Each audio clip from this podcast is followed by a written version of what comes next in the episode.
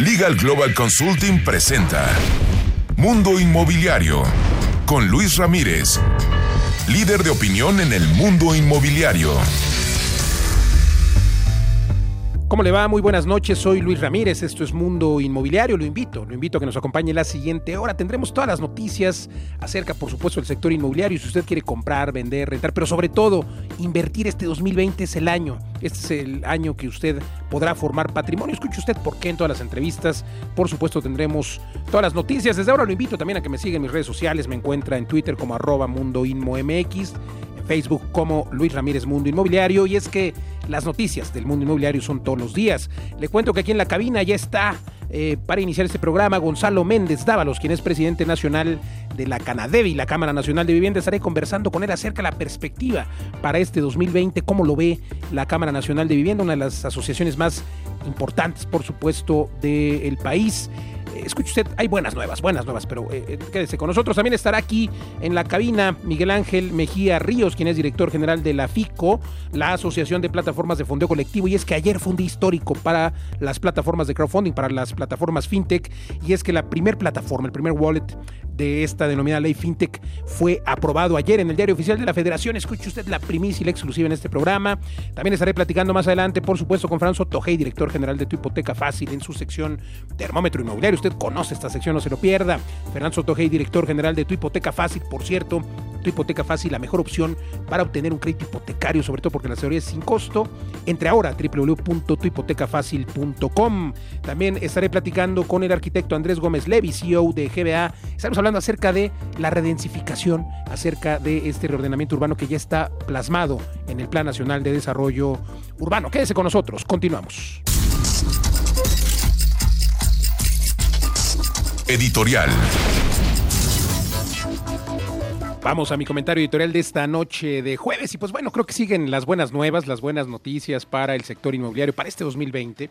Para el sector vivienda básicamente, bueno, le cuento que Gonzalo Méndez, presidente nacional de la Canadevi, la Cámara Nacional de Vivienda, pues ha dicho justamente que el 2019 pues sí, como sabemos, fue un año en el que hubo una especie eh, pues de recesión, pero que permitió al sector inmobiliario, a los vivienderos, a los asociados y agremiados a la Canadevi y a otras asociaciones, pues les permitió reorganizarse, reorganizarse no solamente de forma interna como asociación, sino también reorganizar los proyectos inmobiliarios, lo cual hace o hará que este 2020 los que se materialicen, los proyectos inmobiliarios, los proyectos de vivienda que se materialicen en las diferentes ciudades de nuestro país, pues podrán eh, tener ventajas, ventajas quizá eh, competitivas, por supuesto hablando del precio, ventajas en cuanto a eh, pues mejores productos también, por supuesto, amenidades, etcétera. Entonces, bueno, eh, creo que lo que refiere el presidente nacional de la Canadevi, Gonzalo Méndez, eh, que también lo ha hecho aquí en este programa Mundo Inmobiliario, pues bueno, es lo mismo que le hemos venido, o que le he venido compartiendo en, en, estos primeros programas de 2020.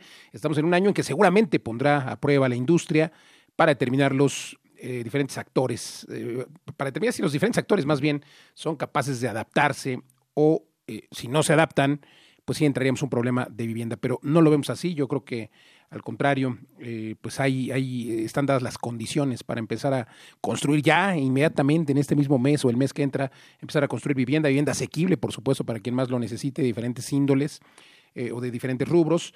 Y bueno, pues esperemos, insisto, que todas estas eh, buenas nuevas, estas opiniones eh, se conviertan en realidades. Esperemos que estos factores y más se sumen este 2020 para que sea mejor, por supuesto, que el 2019. La clave, sin duda, será la capacidad de los empresarios para encontrar estrategias novedosas y al final del día confiar en que México necesita de inversiones y todos necesitamos también de una vivienda. Así es de que, pues, a darle. Hasta aquí mi comentario editorial. Y ahora, ahora lo quiero invitar a que nos acompañe este 2020 a este entrenamiento que imparto de forma personal junto con mi equipo Poderes Nuevecito. Lo acabamos de crear con el objeto de poner nuestro granito de arena y que usted obtenga su libertad financiera. Usted que tiene la mentalidad inversionista en bienes raíces, se denomina este entrenamiento innovación, sofisticación para inversionistas inmobiliarios. Para inversionistas que tengan lana, pero también le enseñamos cómo hacer dinero sin dinero dentro del sector inmobiliario. Es un entrenamiento que está mejorado, remasterizado. Terminamos los dos últimos años eh, con los entrenamientos de las famosas 15 técnicas que duraban dos días y ahora tenemos un entrenamiento potente con el que usted alcanzará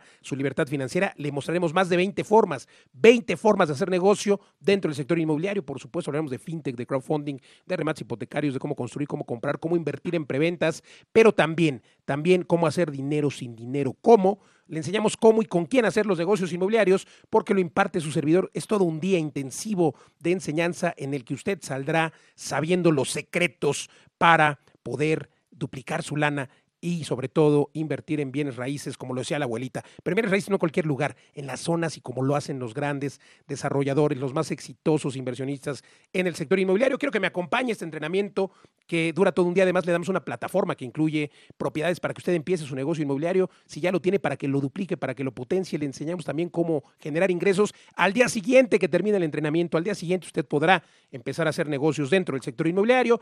Además, a las primeras 20 personas les daremos una beca del 50% acompáñeme, su servidor junto con mi equipo de poder. Estaremos en la Ciudad de México el 25 de enero, todo el día, desde las 10 de la mañana hasta las 8 o 9 de la noche, 8 de febrero en Guadalajara, 22 de febrero en Tijuana, 7 de marzo, 7 de marzo en Monterrey. Eh, estará la gira del 2020 con este entrenamiento único en su tipo, créame que le garantizo que obtendrá su libertad financiera. Mándeme un mensaje a mis redes sociales, Facebook, Luis Ramírez Mundo Inmobiliario para la beca.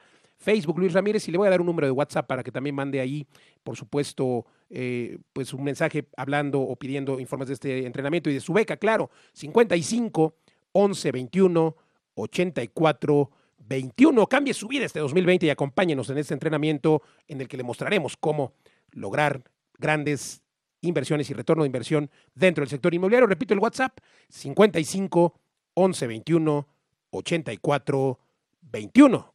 Continuamos. La entrevista.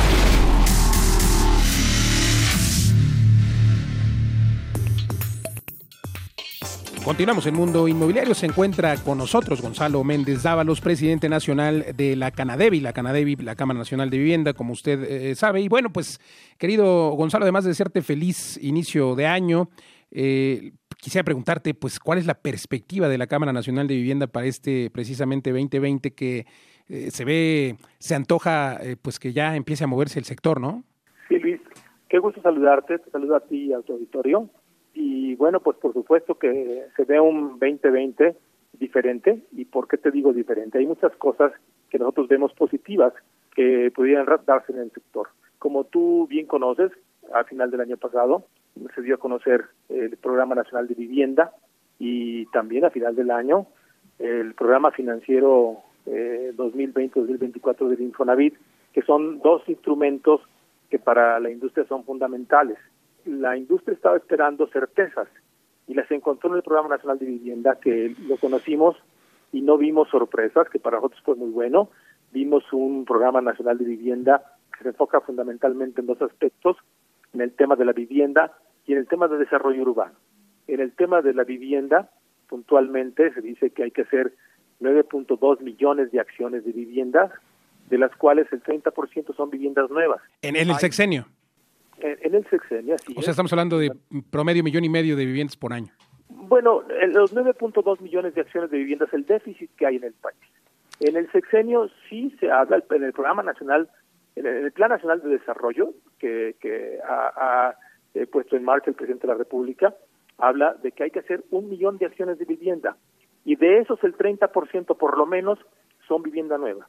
Pero si consideramos que se hacen 650 mil nuevos matrimonios por año, pues entonces para nosotros pensamos, y el reto de la Academia Nacional, es que eh, debemos hacer por lo menos 500 mil casas por año nuevos. 650 mil, perdón, te, te, interrumpo porque el dato es 650 mil matrimonios nuevos cada año, pero 350 mil divorcios. Bueno, pues sí, pero si son 350 mil te queda un remanente de, de 250 mil gentes que de alguna manera algunos necesitan vivienda. Por eso nosotros decimos que hay 500 mil acciones de, de, de, vivienda nuevas que hay que hacer en la industria. Por lo menos. Y, y, y por lo menos. Y, y, yo quiero decirte que para eso tenemos buenas noticias. ¿Por qué? Desde el Infonavit se están trabajando en esquemas novedosos, nuevos, que, que, que han caminado y caminado muy bien como es el programa de montos máximos de crédito que está funcionando, eh, que se echó a andar para la gente que gana entre 1 y 2.8 UMAS, que eh, en el segundo semestre del año pasado se inició y ahora es tiempo de valorar cómo ha funcionado. Y, y de funcionar, que ya ha funcionado bien, pero también hay que estudiarlo. Y es muy probable que salga un esquema de montos máximos de crédito 2.0 y este esquema pudiera aún más eh, reforzar la demanda de, o la atención a la demanda de vivienda de más bajo valor. Pero también hay otros esquemas de, en el Infonavit que se están trabajando. como es el caso de aprovechar las subcuentas de los cuarenta y tantos millones de gente que hoy cuenta con una subcuenta en Infonavit y que no es activa.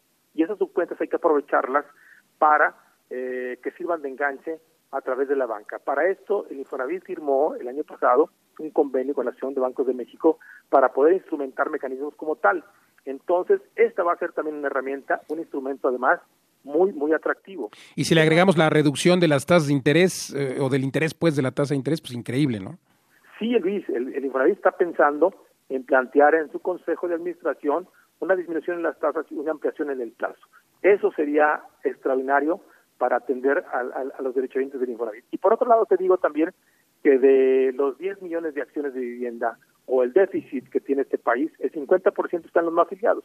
Y para eso estamos trabajando de manera contundente con Sociedad Hipotecaria Federal, para atender a los taxistas, a los tianguistas, a, eh, la gente que de alguna manera eh, está en la economía, en la población económicamente activa, que no tiene una seguridad social, pero hay que atenderle. A ese 50% de la población que desde la Canadevi hemos dicho que hay que crear el Instituto Nacional de Fomento a la Vivienda para trabajadores sin seguridad social, para que poco a poco los formalicemos y no nomás les demos vivienda, sino también que les dé eh, seguridad en la salud y seguridad en la, en la, en la parte pensionaria.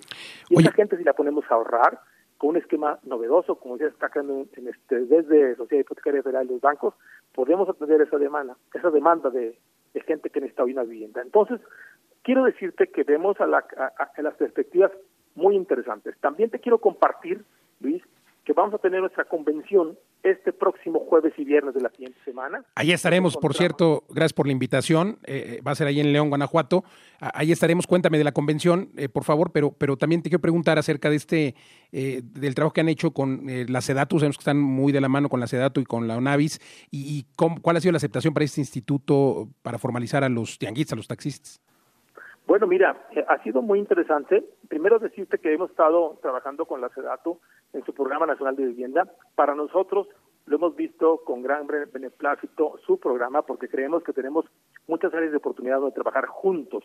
Eh, ellos han eh, determinado que, pues, eh, como tú bien lo sabes, que la vivienda tiene que tener las, las, siete elementos que marca ONU Habitat, como son ubicación, como son sustentabilidad, equipamiento, asequibilidad, etcétera, y, y, con cuestiones como esas estamos totalmente de acuerdo con ellos, que la vivienda hoy no nada más tiene que ser un número, tiene que ser cantidad, sino que tiene que ser calidad, ubicación, que tiene que tener equipamiento, que la gente tiene que tener la posibilidad de pagarlas y que tiene que tener este, elementos de tal suerte que hagan las ciudades más vivibles, sustentables y sostenibles. Y para eso hemos trabajado con la SEDATU para crear este, una sinergia y ponernos a trabajar en lo que podamos colaborar nosotros en sus programas prioritarios por ejemplo, de reconstrucción de espacios urbanos, lo vamos a hacer. Y en lo que tiene que ver con la vivienda nueva, pues que tenga estas características. Para eso cuenta con la Canadevi. La Canadevi está trabajando fuertemente en su programa del sello de, de, calidad, que es el sello Canadevi. Y bueno, por eso así estamos trabajando con la SEDATO. Oye, pues qué bien. Eh, ahora de la, de la, por favor, hoy es la trigésima convención nacional de la Cámara Nacional de Vivienda. He estado en las últimas tres o cuatro y bueno, pues esta creo que es de mayor relevancia porque es la trigésima y sobre todo también porque, bueno, pues eh, ha sido un año, eh, bueno, sobre todo el, concluyó el primer año de gobierno y la coyuntura el año pasado pues no permitió hacer muchos anuncios respecto a inversiones, etcétera. ¿Qué vamos a ver en esta convención nacional el próximo jueves y viernes? Sí, mira, eh, eh, fundamentalmente en esta convención le vamos a dar un impulso para que desde la vivienda pueda, ser el gran motor dinamizador de la economía y eh, el beneficio para la, para, para la población desde el punto de vista social. O sea, la vivienda como el detonador de la, del crecimiento económico y el satisfactor social que el pueblo necesita o que el, pueblo de México necesita. Ahí vamos a ver. A partir de esto vamos a generar una agenda en la cual vamos a platicar con la gente del INEGI, donde nos va a platicar sobre qué es la cuenta satelital, cuánto contribuye nuestra industria en la generación de valor en, este, en las diversas industrias que, que, contribuyen en, la generación de una vivienda y de, un desarrollo habitacional. ¿Cuánto aporta o contribuye al Producto Interno Bruto y etcétera? Sí, estamos hablando de que la vivienda contribuye con un 6% del Producto Interno Bruto, pero no solamente eso, con cuánto contribuye, por ejemplo, en el PEP. En el, en el, eh, en el presupuesto de eso de la federación, que es una cantidad muy importante, con que estamos hablando que casi, según nuestros cálculos, contribuimos casi con el 10% del Producto Interno Bruto, toda la cadena de valor. Claro. Casi 600 mil millones de pesos. Entonces, cosas como estas las vamos a ver de manera muy atractiva. Hay quien habla incluso incluso del 11, querido eh, Gonzalo. Oye, entonces es abierta al público esta convención. ¿Va a ser en León? ¿Dónde pueden entrar? ¿Vas al presidente? ¿Quién va a ir? ¿Qué autoridades? Mira, vamos a contar con, eh, eh, en principio contaremos con gente de la Secretaría de Hacienda y Crédito Público, que va a estar el Procurador Fiscal de la Federación con nosotros, platicándonos sobre actividades relacionadas con la industria inmobiliaria. Va, va a estar con nosotros eh, el director general de Sociedad Hipotecaria Federal y de Banobras, Jorge Mendoza, estará también con nosotros la gente del Infonavit, está confirmado el director general de Infonavit y los directores sectoriales empresariales y de los trabajadores, eh, estará con nosotros eh, también el vocal ejecutivo del FOBISTE, estará gente de SEDATU, bueno, estarán toda la gente relacionada con la vivienda. Y, y tendremos conferencias también relacionadas como, con, las perspectivas inmobiliarias 2030 de qué es lo que estamos viendo en el sector inmobiliario. Porque es inicio de década. desarrollo urbano. Oye, pues te agradezco mucho. Ahí nos vemos jueves y viernes. Eh, tendré el gusto saludarte y pues eh, al auditorio que quiera acompañarnos entre a la página de Canadevi Nacional. Gracias, Gonzalo Méndez Dávalos, presidente de la Canadevi Nacional, por conversar con nosotros. Te agradezco mucho, Luis. Te mando un abrazo y espero, espero a ti y a tu auditorio. Gracias, gracias. Continuamos, continuamos en Mundo Inmobiliario. Estás escuchando Mundo Inmobiliario con Luis Ramírez, experto en negocios inmobiliarios. Regresamos.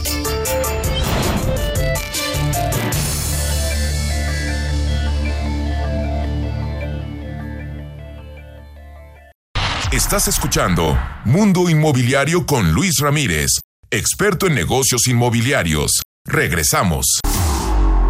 La entrevista. Continuamos el mundo inmobiliario y se encuentra aquí en la cabina Miguel Ángel Mejía Ríos, quien es director general de la AFICO. La AFICO es la Asociación de Plataformas de Fondeo Colectivo. Usted conoce estas plataformas denominadas plataformas de crowdfunding, en español, por supuesto, Fondeo Colectivo. Mi querido Miguel Ángel, gracias por conversar con nosotros. Ya hablamos eh, desde el año pasado, se dio la coyuntura y pues estuvo aprobada y entró en vigor sobre todo la ley, la denominada ley FinTech, pues hace el año pasado a finales, el último o el, penúltimo trimestre, prácticamente lleva desde septiembre para acá, o sea, cuatro meses. Y pues bueno, esto ha traído como consecuencia que diversas plataformas que están afiliadas a la FICO, por supuesto, de Fondo Colectivo, eh, pues hayan presentado su eh, documentación ante la Comisión Nacional Bancaria de Valores para ser aprobadas. Y me traes la primicia aquí eh, en exclusiva este programa, que justamente ayer, ayer miércoles, se aprobó la primera es correcto, Luis. Un gusto estar contigo y con tu audiencia. Muchas gracias. Efectivamente, eh, dentro del interesante mundo fintech, de las 85 solicitudes que se hicieron ante la Comisión Nacional Bancaria y de Valores, eh, 60 eh, para wallets, para empresas de pagos electrónicos y 25 para plataformas de crowdfunding. El día de ayer, 22, en Diario Oficial de la Federación, salió la primera autorización eh, para la primera eh, empresa fintech. Entonces, eso es una gran noticia para todo el sector este, fintech y para todo el tema de tecnología en nuestro país. Oye, pues la verdad es que es un gran logro, felicidades. Creo que esto también da eh, a conocer a los que eh, han ingresado sus solicitudes, pues que la Comisión Nacional Bancaria de Valores está trabajando, ¿no? Se le reconoce ello, lo reconoce la FICO. Totalmente, reconocemos el esfuerzo de la autoridad. Eh, nosotros siempre hemos coadyuvado con ellos en diferentes temas. En este momento estamos trabajando varios temas con ellos a la par de que ellos están trabajando en el proceso de autorización. Estamos trabajando con la Unidad de Política de Ingresos Tributarios también de la Secretaría de Hacienda y estamos coadyuvando con diferentes autoridades, Banco de México, Conducef, etcétera. Tú sabes que las plataformas que están en AFICO son de lo más serio y más profesional eh, que hay y que hacemos las cosas bien.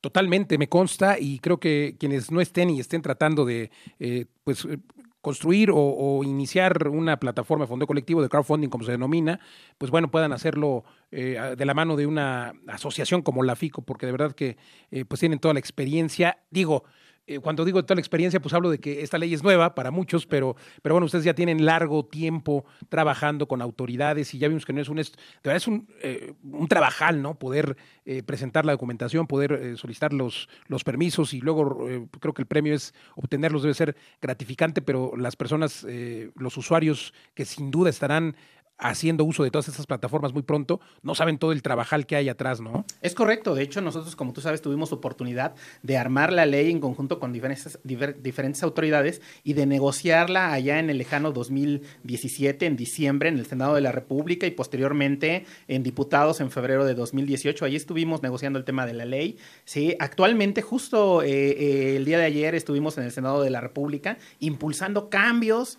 eh, para esta ley, que vaya, es una ley que nos permite trabajar, pero como todas las leyes es mejorable, ¿sí? Y como te digo, las 25 plataformas que ofrecen diferentes servicios de crowdfunding, como es el peer-to-peer lending, como es el préstamo de capital de trabajo para pymes, el arrendamiento, el factoraje, el equity, ahora el tema de franquicias que está saliendo muy de moda, el tema de copropiedad y por supuesto el tema inmobiliario, que es parte del de, tema de tu audiencia, está tomando mucho auge. Entonces, el crowdfunding está revolucionando todos los esquemas financieros y las diferentes industrias. Y en el tema inmobiliario, la verdad es que es algo muy, muy interesante lo que estamos haciendo.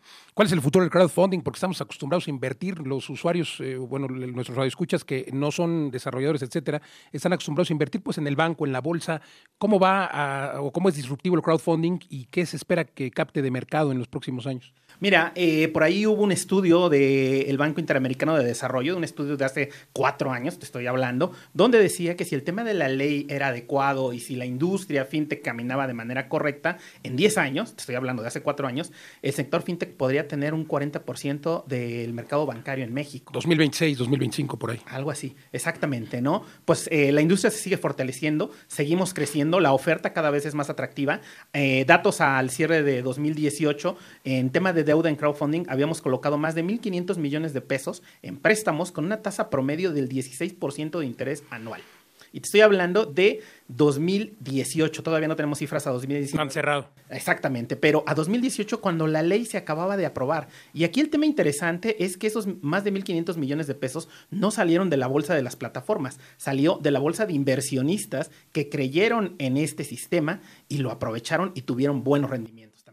Claro, y hay que decir que además pues no hay noticias de que alguna de estas plataformas pues hayan cumplido hasta el momento, etcétera, y ahora menos porque pues está la ley que de alguna forma respaldará a los usuarios o inversionistas, ¿no? Es correcto, pero de todas maneras hay que tener cuidado porque pueden salir por ahí ofertas de gente, etcétera, etcétera, que, eh, quieran ofrecer servicios de crowd. Entonces es muy importante estar cerca de la asociación. ¿sí? La asociación garantiza que las plataformas que están con ella son plataformas que están en contacto con la autoridad y si están en contacto con la autoridad es porque están haciendo las cosas bien. Sí, claro, se presta que algunas digan que son crowdfunding y no lo son, o sí lo son, pero no están haciendo las cosas bien. Importante, por cierto, ¿dónde pueden los radioescuchas localizar a la FICO? En www.afico.org. Gracias. Para finalizar, preguntarte por qué le conviene al usuario. Ya vimos que puede obtener eh, rendimientos, cuéntanos brevemente sobre ello, pero también es disruptivo porque al desarrollador inmobiliario le permite captar recursos para financiarse, ya no le va a pedir dinero a los bancos. Es correcto. el financiamiento que pueden obtener vía crowdfunding, en este caso del tema inmobiliario, es mucho más ágil, mucho más barato y la realidad es que vale mucho la pena que eh, echen un ojo a lo que estamos haciendo.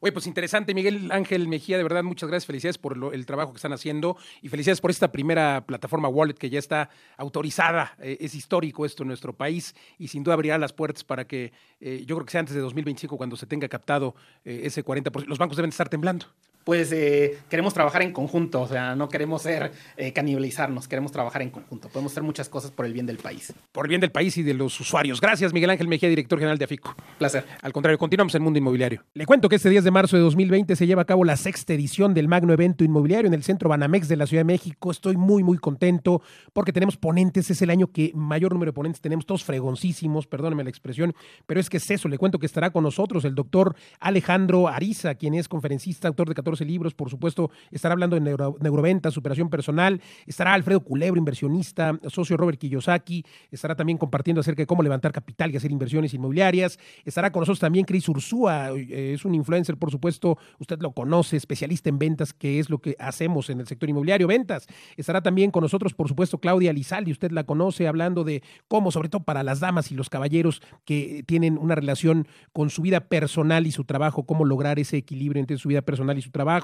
Estará cerrando el evento nuestro eh, querido Odín Dupeirón, usted conoce a Odín Dupeirón, un tipazo, de verdad, saldremos motivados, cinco conferencias motivacionales y de ventas en este magno evento inmobiliario en el que estamos rompiendo paradigmas. Y por supuesto habrá temas tópicos legales, tópicos fiscales con Rebeca Godínez, Fernando Sotojey. Estaremos también presentándole qué es el crowdfunding inmobiliario, algo que es innovador en nuestro país. Tendremos el panel Gigantes Inmobiliarios, el panel de asociaciones, un evento de verdad imperdible. Usted lo conoce, es la sexta edición del año pasado. Tuvimos 3.500 asistentes. Este 2020 esperamos 4.000. El cupo es limitado. Lo invito a que desde ahora compre su boleto. Tenemos precios de risa. Es un evento que hacemos aquí en Mundo Inmobiliario junto con empresas como Legal Global Consulting, Tu Hipoteca Fácil, Calmena, y lo hacemos sin fines de lucro. Por eso el precio es desde 450 pesos. De verdad es un regalo, no se lo pierda, capacítese, manténgase a la vanguardia y acompáñenos. Entre ahora a www.magnoeventoinmobiliario.com. Por supuesto, ahí estaré yo también compartiendo la conferencia Reinventando los Negocios Inmobiliarios, pero olvídese de mí, hombre, ahí otros ponentes, todos, todos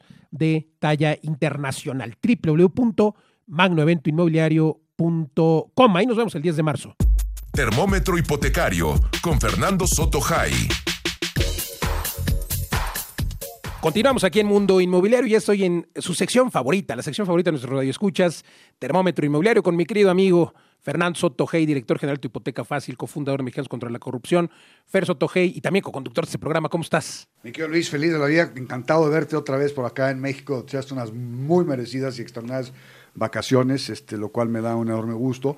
Y pues hoy vamos a platicar una cosa muy sencilla, lo que está pasando en el mercado en términos de que se ha convertido en, una, en un mercado de compradores. Muchas gracias, por, igual me da mucho gusto verte. Y oye, buenas noticias para el sector, hombre. Cuéntanos qué traes en el termómetro. Pues Justo eso, ¿no? Claro, lo, más importante que tenemos que ver ahorita, Luis, es que la gente ha postergado la compra de sus casas ya en un tiempo muy excesivo. Desde 2018. Sí, desde 2018. Básicamente desde las elecciones la gente empezó a postergar decisiones de compra porque tenían la incertidumbre de pues, quién iba a ganar, luego ya vimos que era el presidente López Obrador, luego el tema de transición, la transición, ya el primer año de gobierno. Luego la transformación. Eh, la transformación que ha sido pues muy poco eficaz, desafortunadamente, y eso lo tenemos que decir con todas sus sus letras, porque al final del día nadie queremos, como lo hemos dicho en este programa hasta el cansancio, nadie queremos que le vaya mal al presidente, pero el presidente es muy obstinado, muy necio y, sigue sin entender las cosas por la buena.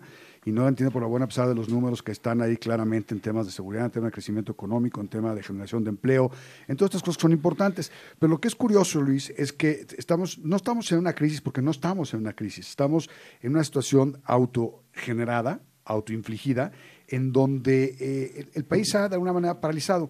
Pero la buena noticia de todo esto es que los bancos siguen otorgando créditos en tasas extraordinarias, en tasas que no hemos visto en la historia en México. Y que además se avecina que sean todavía más bajas este 2020. puede ser que bajen un poquito más todavía. Ayer me lo preguntaba una persona, precisamente ayer miércoles me lo preguntaba una persona si yo veía que iban a bajar o no iban a bajar. Y en principio hay, hay espacio para que bajen las tasas, pero tenemos que ver... Tiene que bajar primero la de referencia. Sí, la de referencia, pero tenemos que ver qué pasa con el país, qué pasa con la inversión, qué pasa con la inversión extranjera, qué pasa con todas las cosas que el presidente desafortunadamente no está entendiendo y, y nos está causando problemas. Pero paradójicamente, para quienes están comprando casas es un magnífico momento porque las tasas están a niveles bajísimos.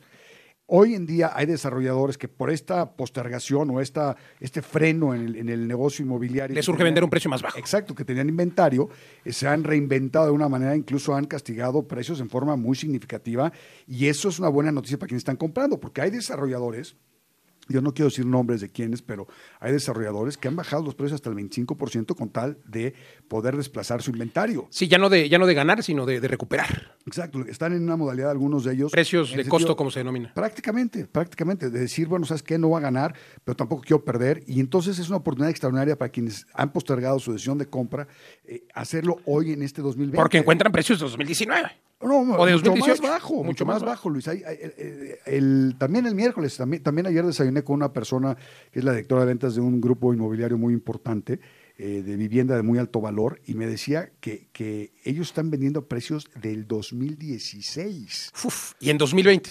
en 2020. Una excelente del oportunidad. 2016 porque necesitan desplazar ese inventario porque traen otro que está en construcción al lado literalmente de muy buen nivel, hechos en Santa Fe.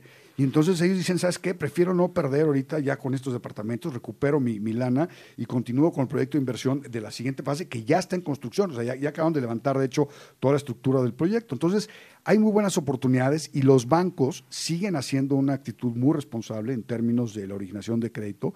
La originación de crédito hipotecario ha crecido en, este, en estos años en forma muy importante. Ya son pesos más, pesos menos, bueno, dólares más, dólares menos, dependiendo del tipo de cambio. Más de 43 mil millones de dólares lo que tienen en la cartera eh, hipotecaria los bancos. Listo para prestar. Listo, pero- no, que ya prestaron. Ah, que ya Que ya prestaron. prestaron y además tienen una cantidad muy importante de dinero que están dispuestos a prestarnos mañana. Entonces, eso es, una buena, es un buen indicador porque que quede una cosa muy clara, sí podrá ser muy ineficiente este gobierno, porque ahí están los números y los números no mienten.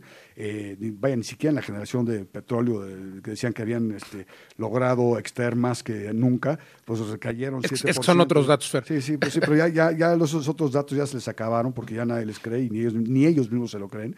Entonces, este, es, es muy delicado. Entonces, eh, lo que es importante es, es eso. Que El país gente- sigue, y la- y la necesidad de formar patrimonio de las personas sigue. Y el país es mucho más rico y mucho más poderoso y mucho más importante que cualquier político o grupo de políticos. Necios. Entonces, necios, tercos, o lo que quieras, guste, mandes. Entonces, Y esto va a hacer que, bueno, pues el sector este, eh, ya lo decías tú, el 18 postergaron, 19 postergaron la decisión de compra este 2020, van a tener que entrar. ya tienen que entrarle porque son gente que, que necesitan las casas, o sea, que estaban esperando a ver qué pasaba y ya vieron que lo que nos va a pasar es como yo lo he dicho en todas mis pláticas, en las eh, discusiones que tenemos en los diferentes grupos de, de- de- de- de trabajo. En tus conferencias. En las conferencias, que este, este, este sexenio va a ser un sexenio, no va a ser un invierno, va a ser un otoño frío, oscuro, lluvioso, pero no va a llegar a ser un invierno.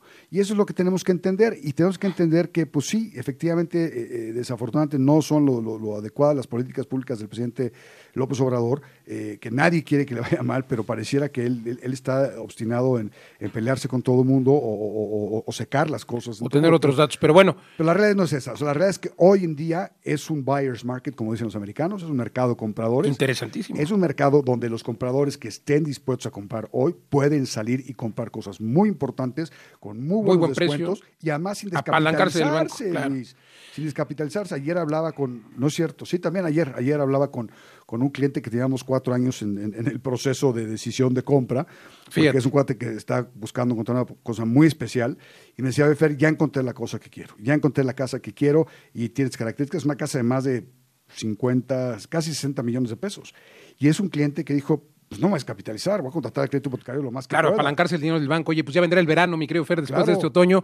Preguntarte por qué tu hipoteca fácil es la mejor opción para que las personas que nos escuchan, ya sean inmobiliarias o eh, el cliente final, pues puedan acercarse. Primero, porque no cobramos, ¿no? No, pero lo más importante, Luis, es que les damos certidumbre. Hoy en día, en un momento donde hay una incertidumbre espantosa, les damos certidumbre a los clientes. Y los clientes que llegan con nosotros los llevamos de la mano durante todo el proceso. En todo el proceso están acompañados y saben qué está pasando con su patrimonio. No tienen sorpresas, no les sacamos, no les damos créditos hipotecarios inadecuados, les decimos cuáles son las consecuencias, les recomendamos el monto adecuado para ella o para él. Es decir, somos sus asesores de cabecera que mantenemos la relación durante años. Ayer, también, este, no es cierto, ese fue hoy, me escribió un cliente que desafortunadamente está divorciando con un divorcio muy complicado. Y me decía, oye, Fer, ¿tendrás de casualidad el expediente que, que- que te di yo? Porque ahí necesito información que te di. Dije, mira, desafortunadamente no lo tenemos porque no lo guardamos por temas de, de- de Confidencialidad, y de confidencialidad, pero le dije cómo pedírselo al banco. ¿Sabes lo que significa para el cliente eso? Sí, una asesoría que además, a ver, eh, de verdad, entre ahora a nuestras páginas web. eh, si ustedes desarrollador también lo acompañamos para que sus clientes puedan tener la asesoría adecuada. Eh, consúltenos personalmente aquí, Fer, o su servidor lo atendemos. www.tuhipotecafacil.com y Fernando Soto, G, arroba Fernando arroba. Fernando Soto Hey, Soto H-A-Y en Twitter, y estamos con muchísimo gusto para apoyarlos. Ya tengo otra muy buena noticia. Estuve en, en- en el termómetro hipotecario la semana pasada, que seguramente escuchaste mientras andabas sufriendo ahí en tu viaje. Este, Así fue, así fue. Este, eh, el- platicamos de Morelia, ¿no? sabes las cosas interesantes que están pasando en Morelia, seguiremos platicando más. En muchos lugares del país, Monterrey, Guadalajara está detonando tremendamente, no se los lugares turísticos. Así es. Entonces, el, país sigue, señores, el país sigue y vamos a ser un país exitoso. Ojalá que el presidente recapacite sus políticas que no han sido adecuadas y vamos a seguir siendo un país extraordinario. Que se le quite lo hoy Sí, un poco. Estamos hoy en un mercado de compradores, un mercado de compradores de primera. A darle, pídanos asesoría 2020 es el año para vender su producto si es desarrollador, también le asesoramos en ello. Y usted que nos escucha, que quiere comprar un inmueble, hágalo. Aquí la asesoría también le decimos dónde y con quién, porque no es en todos lados. Gracias, Fer Sotogey. Gracias, Miquel Luis. Continuamos en Mundo Inmobiliario. Mundo Inmobiliario con Luis Ramírez, líder de opinión en el mundo inmobiliario. Remax presenta Las breves de Mundo Inmobiliario. Será para inicios del mes de febrero cuando se inaugure la segunda etapa de Plaza La Isla en Cancún, cuya inversión fue superior a los 3 mil millones de pesos y forma parte del portafolio de propiedades de Fibra 1. El enfoque de la plaza es el entretenimiento, por lo que aparte de la oferta de tiendas, habrá restaurantes, casino, cine, museo de Ripley y el Hotel Canopy de la cadena Hilton con 174 habitaciones. A 95 días del inicio de obras en el Aeropuerto Internacional Felipe Ángeles, de acuerdo con la Secretaría de la Defensa, se tiene un avance de 3.2% físico y una inversión de 1.585 millones de pesos. Cabe destacar que entre las actividades están el estacionamiento, reubicación de la unidad habitacional, torre de control, terminal de combustible y edificio terminal. Han trabajado al momento 5.655 empleados civiles y más de 500 militares. El gobernador del Estado de México, Alfredo del Mazo, anunció que se invertirán 350 millones de pesos para realizar una intervención integral del centro histórico de Toluca, donde habrá un impacto sobre 24 mil metros cuadrados de espacio público y tendrá además 14 mil metros cuadrados de áreas verdes. Habrá espacios comerciales, andadores, juegos para niños y espacios para exposiciones. De acuerdo con International Finance Corporation, el valor de la inversión en temas de edificación sustentable será de las más altas a nivel mundial y es que en América Latina se estiman 3.5 billones de dólares en el sector residencial.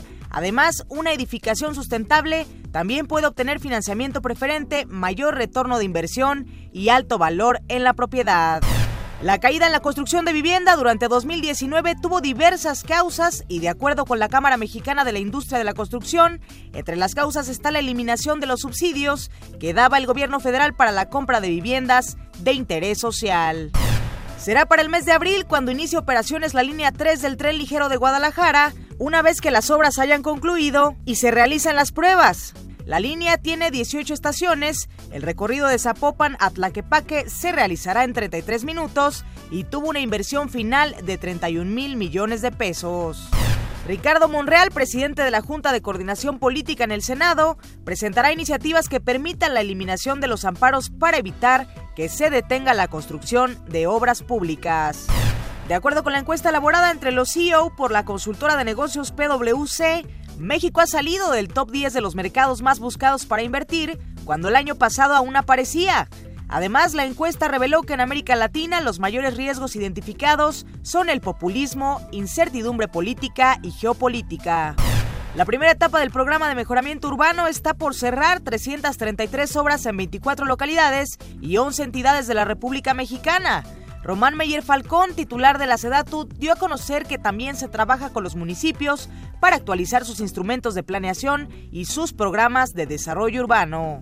La colocación de vivienda usada cayó 7.5% en los primeros 10 meses de 2019 contra el mismo periodo del año 2018. Sin embargo, los otros segmentos también han ido a la baja como la vivienda nueva con 24% y la popular con 36%, de acuerdo con datos de Realty World México. Los desarrolladores que construyan vivienda bajo el programa de regeneración urbana y vivienda incluyente serán beneficiarios de una serie de incentivos fiscales y podrán obtener los permisos en dos meses de acuerdo con información de la jefa de gobierno de la Ciudad de México, Claudia Sheinbaum. El Fobiste liberó 5.000 créditos tradicionales más mediante el sistema de puntaje 2020, lo que equivale a una derrama económica de 3.381 millones 460.642 pesos en todo el país. El programa de crédito 2020 prevé otorgar hasta 54.300 financiamientos por 36.556 millones de pesos. El director de la Sociedad Hipotecaria Federal, Jorge Mendoza Sánchez, dio a conocer que el objetivo realizar 1.4 millones de acciones de vivienda durante el sexenio. Tan solo en este año se realizarán 150 mil acciones de vivienda. Concluyó la primera etapa del Parque Lineal Gran Canal con una inversión de 100 millones de pesos, donde se plantaron 390 piezas de árboles, 94 luminarias tipo LED que funcionan con energía solar, 32 biciestacionamientos y parque canino, entre otros.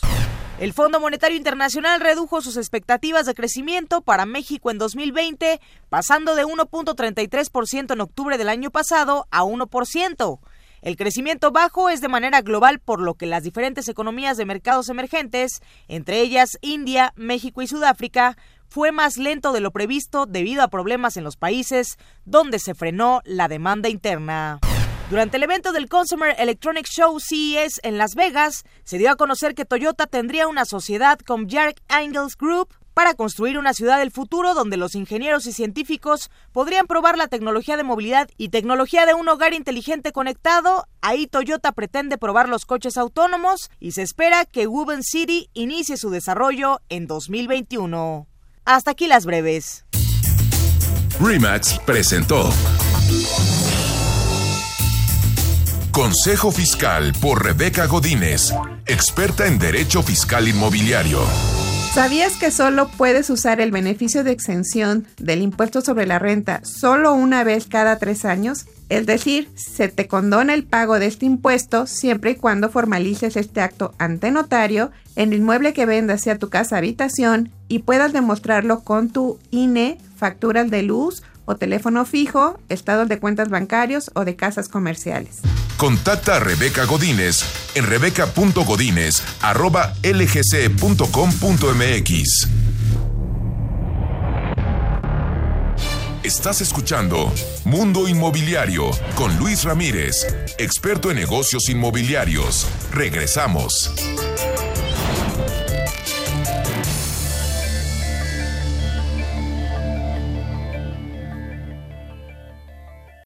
Estás escuchando Mundo Inmobiliario con Luis Ramírez, experto en negocios inmobiliarios. Regresamos. Platicando con...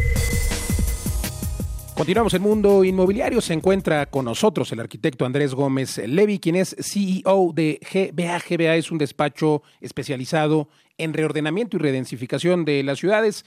Querido arquitecto, pues bueno, este tema de reordenamiento y redensificación está muy en boga, sobre todo en eh, este momento, porque ciudades eh, como la Ciudad de México, y por supuesto hay un plan ya de reordenamiento nacional que presentó apenas hace un mes, mes y pico, la SEDATU, la Secretaría justamente de Desarrollo Urbano eh, y Territorial, de, Desarrollo eh, Agrario, Territorial y Urbano, perdón.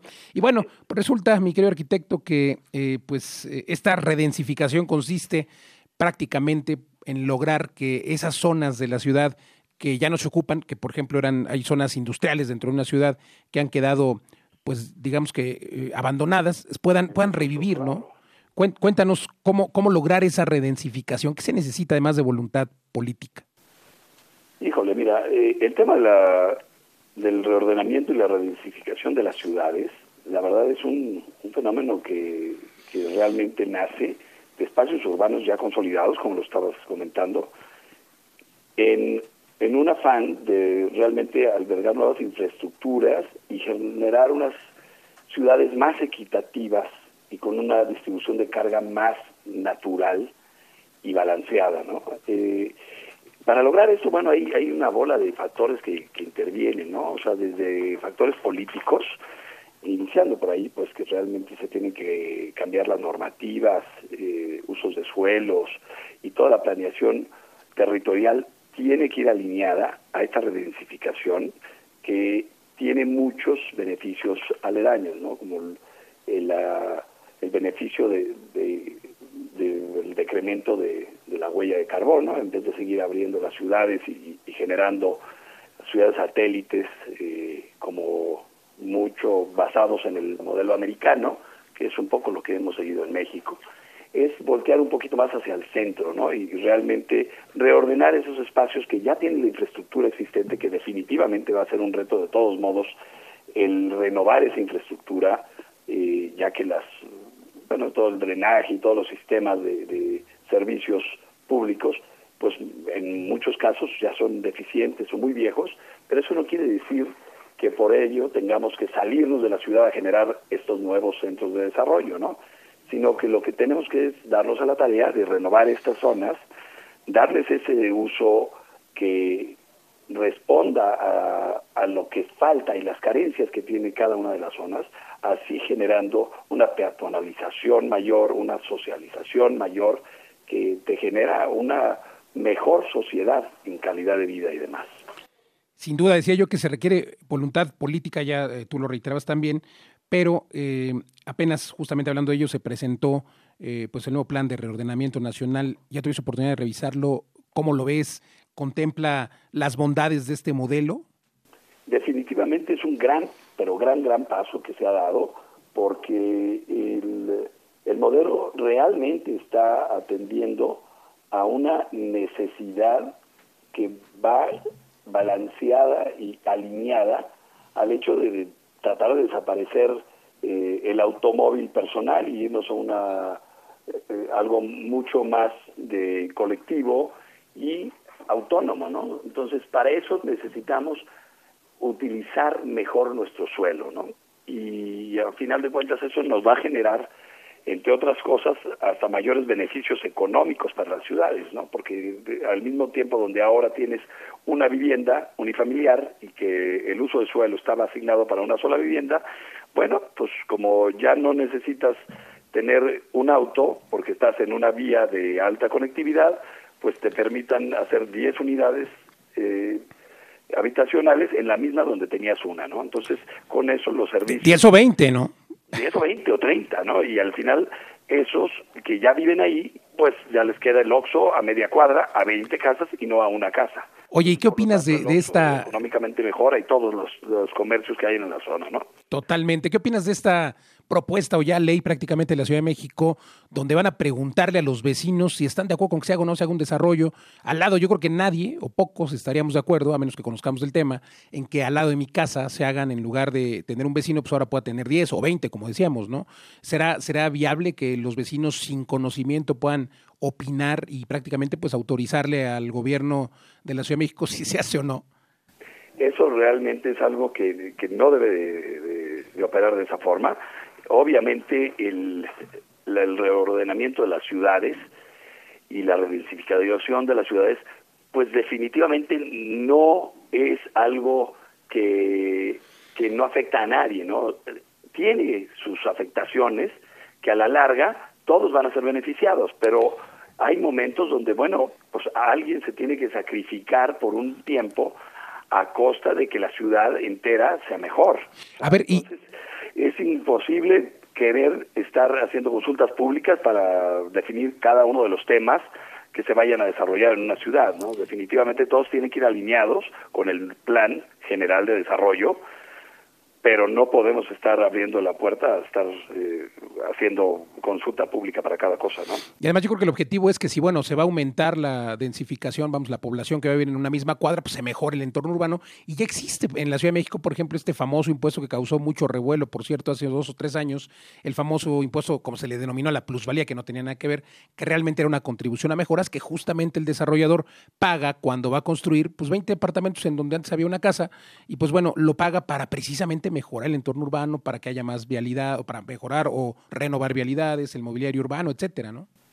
Sí, ese modelo se ha copiado ya en muchos lugares, incluso aquí en Guadalajara, en Zapopan ya lo tenemos igualmente, que es el famoso CUSMAX, acá se le llama así, que tienes una densidad aprobada y tú puedes comprar una sobredensificación y ese impuesto que se paga sobre esa sobredensificación que se compra es como comprar metros de aire o unidades de aire eh, se va y se queda la mitad de, de, de, ese impuesto dirigido a su mismo entorno inmediato para mejoras de banquetas, de infraestructura. Ciclopistas, no sé. Ciclopistas en su zona y están basadas en un proyecto donde la iniciativa privada participa y aporta el proyecto y es aprobado por las eh, autoridades gubernamentales. Entonces, realmente se hace una sinergia de gobierno y, e iniciativa privada que hace que las ciudades caminen de la mano. Pues yo creo que eso es a donde tenemos que transitar indiscutiblemente más bien en todas las ciudades y, en todo en, en, el Plan Nacional de Desarrollo Urbano se tiene que eh, contemplar, pues yo lo he dicho siempre, como una ley, no como una sugerencia. Pero bueno, pues ojalá que haya el consenso en los diferentes niveles de gobierno. Gracias, gracias, arquitecto Andrés Gómez Levi. Siempre un gusto platicar contigo de estos temas interesantísimos. Ah, no, no, hombre, igualmente el gusto es mío y, y saludos a ti y a tu auditorio. Gracias. Continuamos, continuamos aquí en Mundo Inmobiliario. Mundo Inmobiliario con Luis Ramírez, líder de opinión en el mundo inmobiliario. Inmobiliarias recomendadas. Es un gusto compartir nuestras inmobiliarias recomendadas con quienes desean comprar, vender o rentar y buscan acercarse con los expertos. Y el día de hoy iniciamos en la Ciudad de México con la inmobiliaria RIMAX Patrimonial, ubicada en Doctor Jorge Jiménez Cantú, Espacio Esmeralda, en Atizapán de Zaragoza, Estado de México. Si usted está interesado en agendar una cita, puede llamar al teléfono 2151 5555 o bien visitar su página web en remax.com.mx, diagonal patrimonial. Ahora viajamos directamente hasta Guadalajara y justamente en esta bella ciudad se encuentra la inmobiliaria MB Casa Creativa, ubicada sobre Efraín González Luna, número 2357, en la colonia Arcos. El teléfono de la inmobiliaria es 33 31 46 61 32. Ahí podrá agendar una cita y conocer todos los detalles, aunque también podrá hacerlo a través de su página web en www.mbcasacreativa.com. Regresamos nuevamente hasta la capital en donde se encuentra Ángelus Inmobiliaria, ubicada sobre Miravalle número 705 en la colonia Portales Oriente. El teléfono de la inmobiliaria es 55 32 62 49 y su página web www.angelusinmobiliaria.com en donde podrá consultar todos los detalles, aunque recuerde que ya estamos posteando las inmobiliarias recomendadas en nuestras redes sociales. Ahora nos desplazamos rápidamente hasta Monterrey, en donde se encuentra Alfa Regia Inmobiliaria, ubicada sobre Plaza Las Misiones en Avenida Manuel L. Barragán, número 601, lote 17, en la colonia Las Misiones. Para solicitar informes, comuníquese al teléfono 811-298-1036 y 8881-9024, aunque también puede consultar su página web en www.alfaregia.com.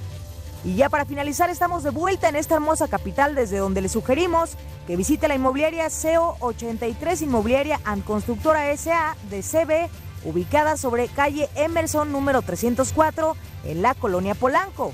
El teléfono de la inmobiliaria es 55 27 28 14 85. Ya lo sabe, agenda una cita o consulte su página web en www.co83.mx.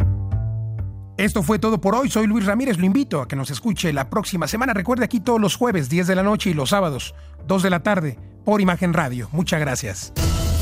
Legal Global Consulting presentó Mundo Inmobiliario con Luis Ramírez, líder de opinión en el mundo inmobiliario.